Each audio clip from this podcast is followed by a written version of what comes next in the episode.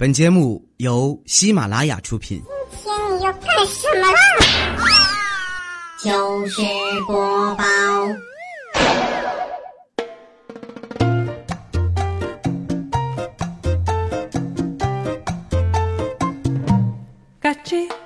Hello，现场的朋友，大家好，这里是喜马拉雅糗事播报周日特别晚，我是佳期，谢谢。明天又是周一了，你们知道人生最痛苦的三件事是什么吗？第一，周一早上起床；第二，冬天早上起床；第三，冬天的周一早上起床。今天为了多在被窝懒一会儿啊，我把闹钟给摁了，结果再一睁眼呢，都八点多了。我赶紧爬起来洗脸刷牙，拎着包就去赶公交车。挤上车以后啊，我才发现周围的人都盯着我看。我合计，我今天也没穿什么奇装异服呀，发型也没乱吧。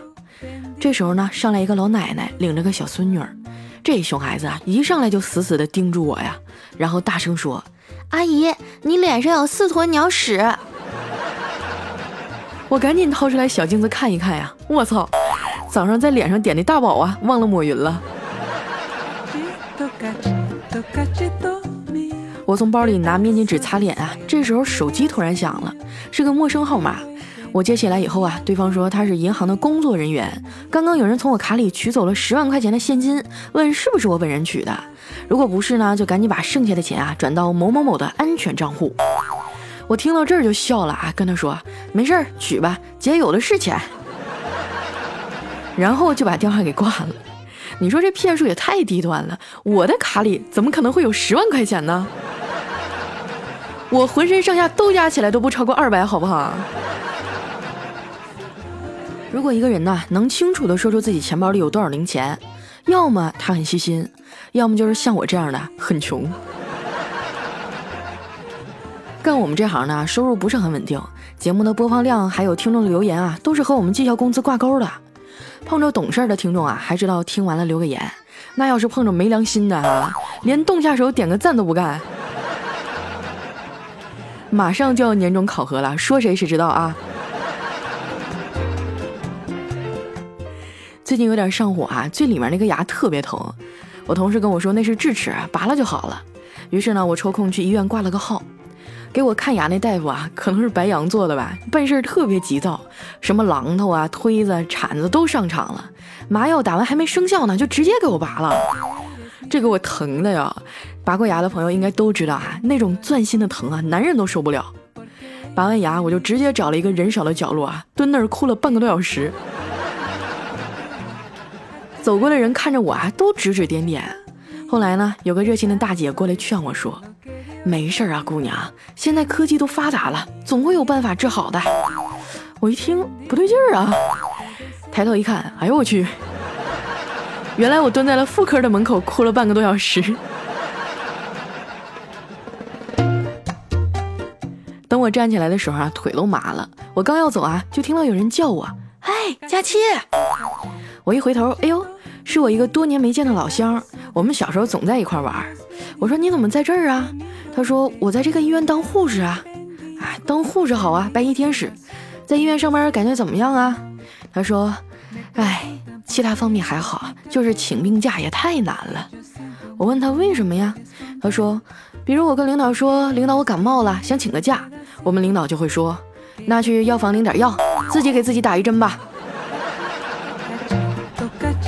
哎呀，每个行业都有各自的辛酸啊。告别了朋友呢，我又回到公司继续上班，刚好赶上午休啊，我就去公司旁边的小饭馆吃饭。进门刚坐下，就有个男的举着一个牌儿走到我身边，上面写着“关爱聋哑人”，大概意思哈就是捐点钱之类的。大家都知道啊，现在这个社会骗子特别多。为了验证一下啊，他到底是不是聋哑人，我就狠狠地照着他的屁股捏了一把，当时他就嗷一声惨叫着窜出去了。你看。我又在不经意间治好了一个聋哑人。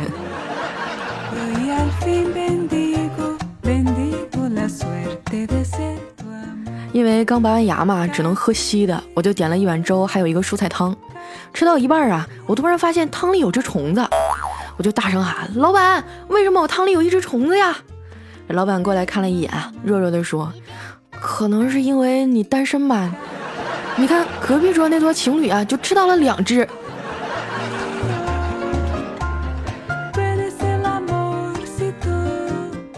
没办法啊，我只能自认倒霉了。回到公司啊，我发现彩彩还在自己的座位上。我说你怎么不去吃饭呀？他说今天我自己带饭了，但是菜做的有点咸，我一会儿再吃。我就忍不住笑了啊。那你一会儿吃也是咸的呀？他说这你就不懂了吧？时间会冲淡一切。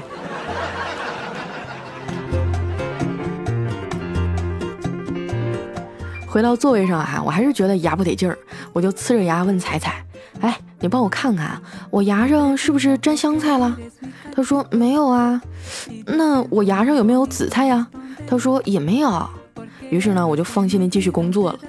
等到下午呀，我无意中照了一下镜子，才发现，尼玛，我牙上沾了那么大一块葱花。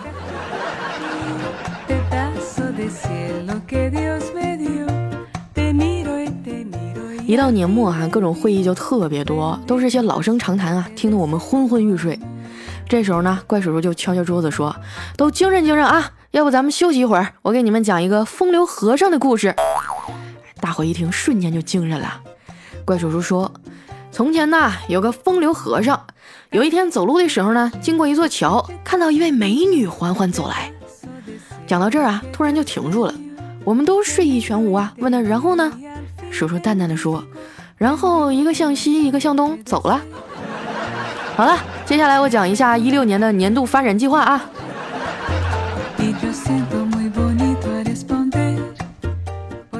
这个会议啊，开了两个多小时，小黑终于坐不住了，腾一下就站起来说：“领导，我有急事要出去一趟。”领导说：“你干嘛去？”啊小黑说：“我我要去做善事儿。”什么善事儿啊？小黑说。厕所的苍蝇肯定饿了，我去给他们送饭。领导说不行，小黑就哭丧着脸说：“领导，我想去厕所静一静。”领导说：“小黑呀，吃屎是解决不了问题的。”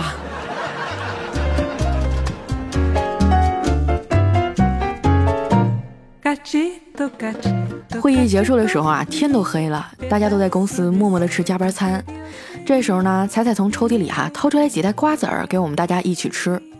肖金就皱着眉头说：“嗯，我喜欢吃奶香味儿的，我不吃这个。”啊，彩彩想了想说：“这好办呀，我放在胸前捂一下就行了。”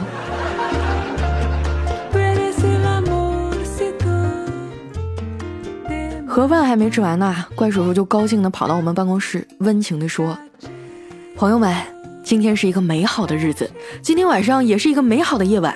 那么今天晚上就让我们大家一起度过吧。”我一听啊，心就哇凉哇凉的。我去你大爷的，又要集体加班啊！我们一个男同事啊，当场就不干了，写了一封辞职信，扔领导桌上就走了。我们都觉得很震惊啊！你说他都穷成那个鸟样了，还辞职？于是呢，我们就一起参观了他的辞职信，上面写着：如果一份工作占据了我所有的泡妞时间，又不提供给我泡妞的钱，那我还干它干什么呀？看完突然觉得他好有志气啊！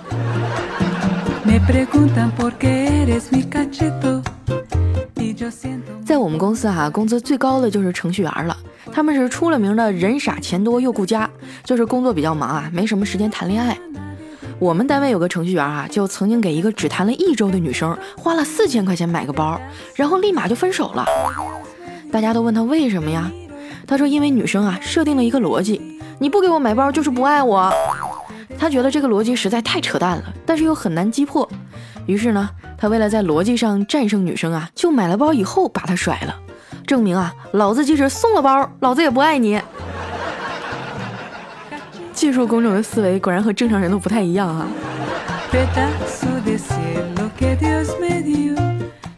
加完班都九点多了，我从公司出来，路过天桥，看到有一个卖日用品的小摊儿。我拿起一捆丝袜哈，问摊主说：“老板，这丝袜质量怎么样啊？”这大哥啊，抽出来一只就开始扯，一边拽一边说。不是我跟你吹哈，这袜子质量杠杠的，怎么扯都……话还没说完呢，就听刺啦一声，扯烂了。他就弯腰啊，又拿起一双，使劲一扯，又烂了。这时候呢，一位大姐跑过来，大声的骂道：“你个彪子，我让你帮我看下摊，你咋都给我扯烂了？那大哥呵呵一乐说：“哎呀，不好意思啊，我以前卖塑料盆都习惯了。”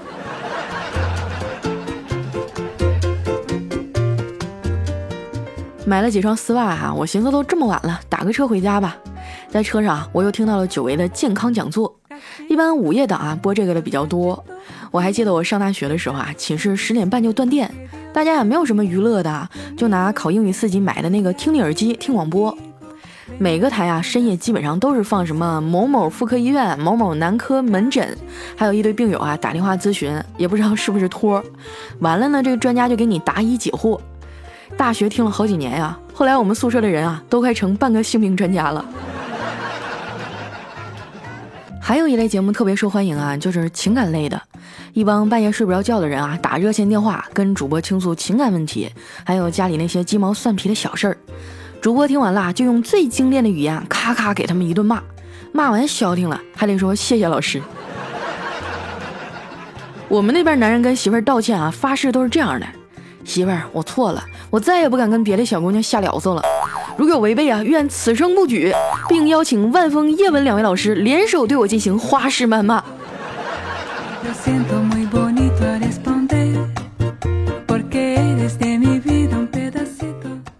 打车到家门口以后啊，司机收了我三十块钱，我给了一张一百的，他找我一张二十的和一张五十的，还叮嘱我啊说：“大妹子啊，你可得注意了，现在有很多五十块钱都是假的。”收钱的时候一定要多看一下，我当时觉得很感动啊，拿着仔细看了好几遍，确认不是假的，跟司机大哥表示完感谢呢，就回家了。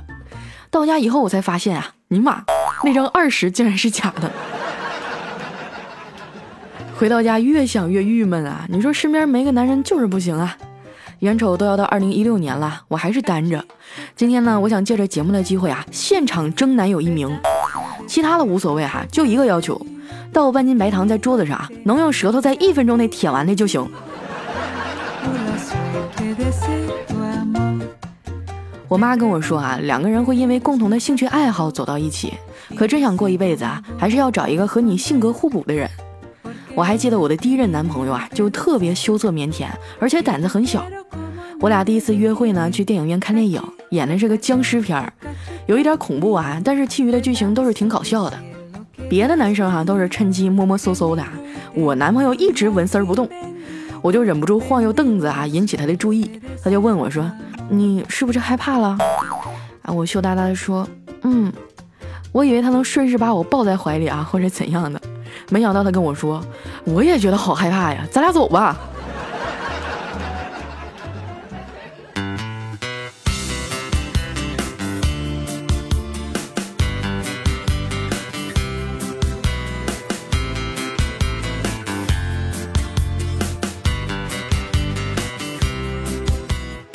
一段音乐，欢迎回来，这里是喜马拉雅糗事播报周日特别晚，我是佳期。上周啊开了两次直播，反应还不错，很多人都说我是个诚实的。人，因为我确实是个胖乎乎的。小姑娘。我一紧张啊就喜欢捋头发，我估计再给你们直播几场啊我就秃了。以后每周二、周四和周六的晚上八点呢，我都会开直播。想要参与的小伙伴哈，可以关注我的新浪微博和公众微信，搜索“五花肉佳期”，上面有地址哈，也会提前通知。接下来时间呢，分享一下我们上期求百的留言。首先这一位哈叫猫猫幺零幺八，他说我们班哈有一个女同学长得特别漂亮，是学校出了名的校花，毕业了呢就考到公安局去上班了。聚会的时候我就问他，你现在是不是菊花啊？然后他就骂了我一句，就再也不理我了。小伙子，你还是太单纯啊！下面呢叫三刀又三刀，他说我叔叔啊掏出了五十块钱对我说：“这是给你的压岁钱，收好了啊，丢了可就白送人了。”哎，我说你放心吧，傻瓜才把钱白送人呢。然后我叔叔听了以后就十分的不高兴，说：“你说的有道理，那钱拿回来吧。”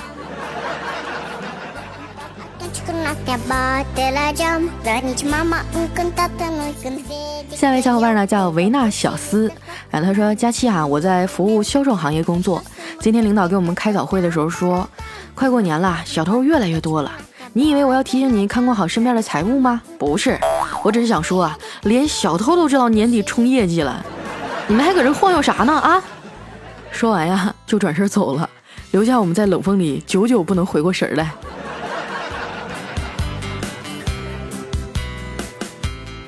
下一位小伙伴呢叫写雪夜，他说八岁的儿子啊和他爸吵架，男人很生气啊，就猛地一拍桌子说：“你他妈是我儿子，必须得听我的。”他儿子看了看旁边的妈妈，还有远处的衣柜里，盯着他爸说：“你确定？”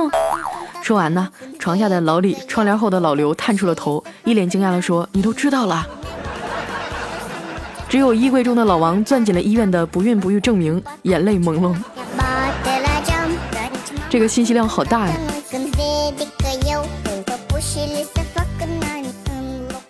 下一位小伙伴呢叫 C R Y S T A L Q 勾，他说我出两道题哈，能答对一个的，我给你买苹果六 S；答对两道的呢，我给你买一辆路虎揽胜。说到做到哈。第一题，请问下一期的双色球开奖号码是多少？第二题，下一期的大乐透开奖号码是多少呢？我要是知道，我还用你给我买？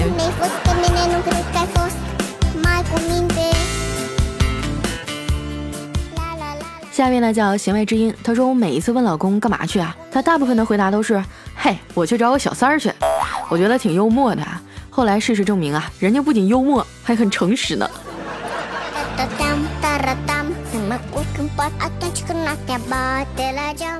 下一位叫爱随心所欲，他说伊拉克那年拿亚洲冠军啊，但国家被美帝干出翔。意大利拿完世冠呢，经济就崩溃了。希腊那年拿了欧洲杯啊，然后就破产了。德国拿完世界杯啊，难民潮就来了。北宋刚发现世界巨星高俅，皇帝就让金国抓了。明白了吧？这么多年一直忍辱负重，守护国运，让中国稳定发展的护国法师是谁？大声的喊出四个字：中国男足。这个肯定是男足雇了水军写的吧？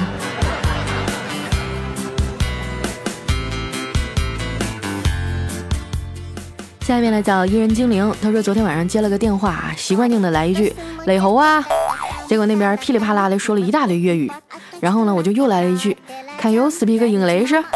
然后呢电话那边就开始 “Sorry，this is 啥啥啥啥啥”，然后啊我说啊得了哥们儿，咱还是说中文吧。啊现在保险的推销员素质真是越来越高了，干不过他们了。下面呢叫不变的是寂寞。他说超市的门口啊都有存包处，按一下来呢就出来一个纸条，然后啊一个柜子就自动打开那种。我今天去存包啊，拿了纸条，刚就把东西放进去，就有一大妈抢先一步啊放东西关门一气呵成。我看了他几秒钟啊，然后就把那纸条撕了扔到垃圾桶里转身走了。深藏功与名。哎，说到这些大妈，其实也挺可恨的啊。你说平时他们买几千块钱的这些保养品啊，都眼睛都不眨，就专门在早高峰还有晚高峰的时候跟我们一块抢公交车，不给让座吧还不好，给让座吧自己累成狗。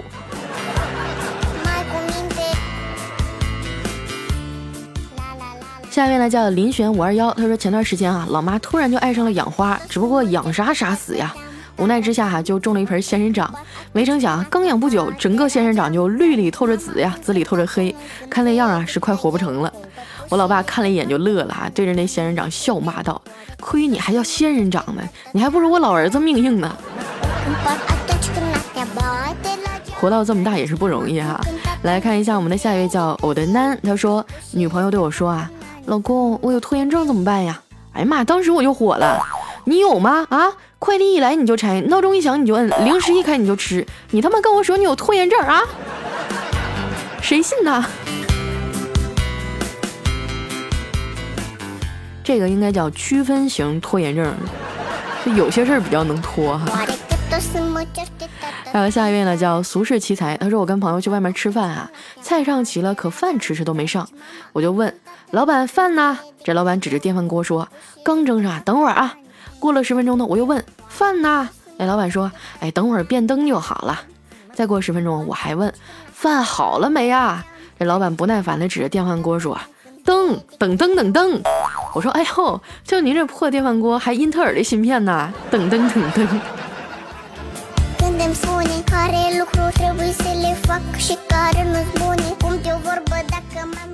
下面呢叫 H 一博，他说如果有人给你五千万啊，让你的小弟弟变成三厘米，你愿意吗？啊，调调说那我肯定不愿意啊。小黑说你傻呀，白捡五千万还能让小丁丁多一厘米，我愿意。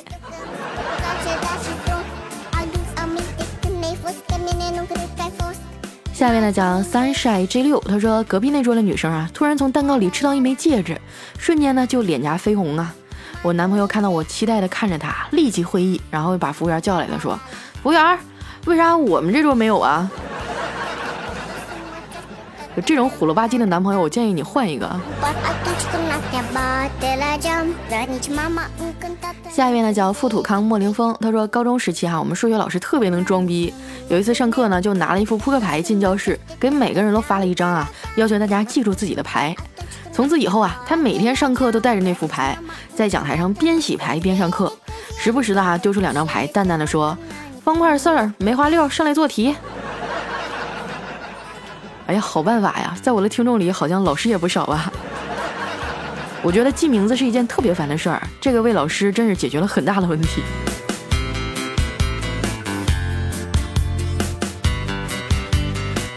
下面呢叫佳期别闹，我有药。他说上班途中哈遇到我的女同事，她美滋滋的挎着新买的包啊和我一起走在路上，我就指了指她的包啊，她骄傲的说：“啊，新买的。”我又指了指他的包，他说：“不贵，才两万多。”我说你包里的电话都响半天了，你聋啊？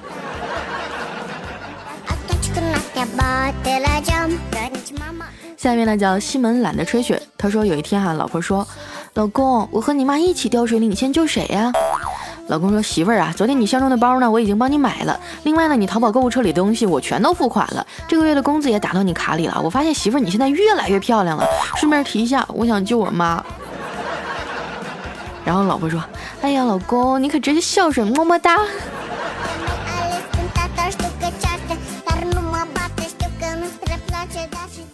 下面呢叫叫我郭老板，他说：“啊，哥们儿再次接到他的电话呀，天气很阴，我哥们儿呢正在想初恋时的美好，犹豫了很久啊，说喂，以为他会说什么呢？电话那头只是沉默，然后哥们儿又问：哎，你还好吗？那头依旧没有回答。”哥们儿有点发狂了，说：“你知不知道我有多想你啊？”电话那头啊，终于传来了初恋悠远熟悉的声音，说：“宝贝儿，别玩妈妈电话啊，乖。”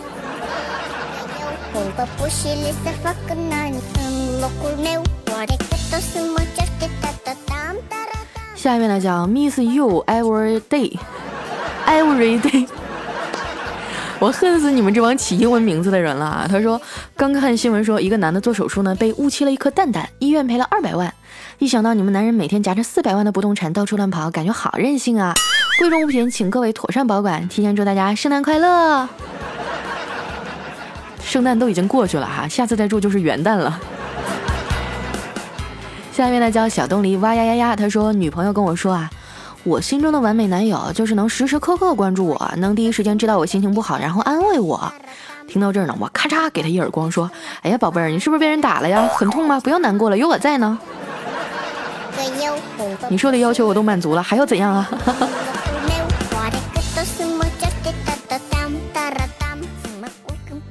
最后一位呢，叫白日梦想家，他说。哎呀，现在的钱呀，真不叫钱了。十几年情人节啊，拿两块钱可以从超市带走两袋方便面、五根火腿肠、两瓶啤酒、三袋榨菜、两袋花生米、一盒鱼罐头、四个罐头，还有两支钢笔、一个电动剃须刀。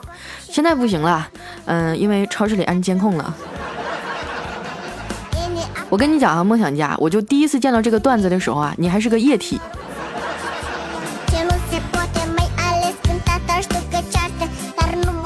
好了，那今天留言就先到这儿了哈。这里是喜马拉雅糗事播报周日特别晚，喜欢佳期哈，想要和佳期一起互动聊天的朋友呢，可以关注我的新浪微博，还有公众微信，搜索五花肉佳期。那今天的节目就先到这儿了，我们下周日再见，拜拜。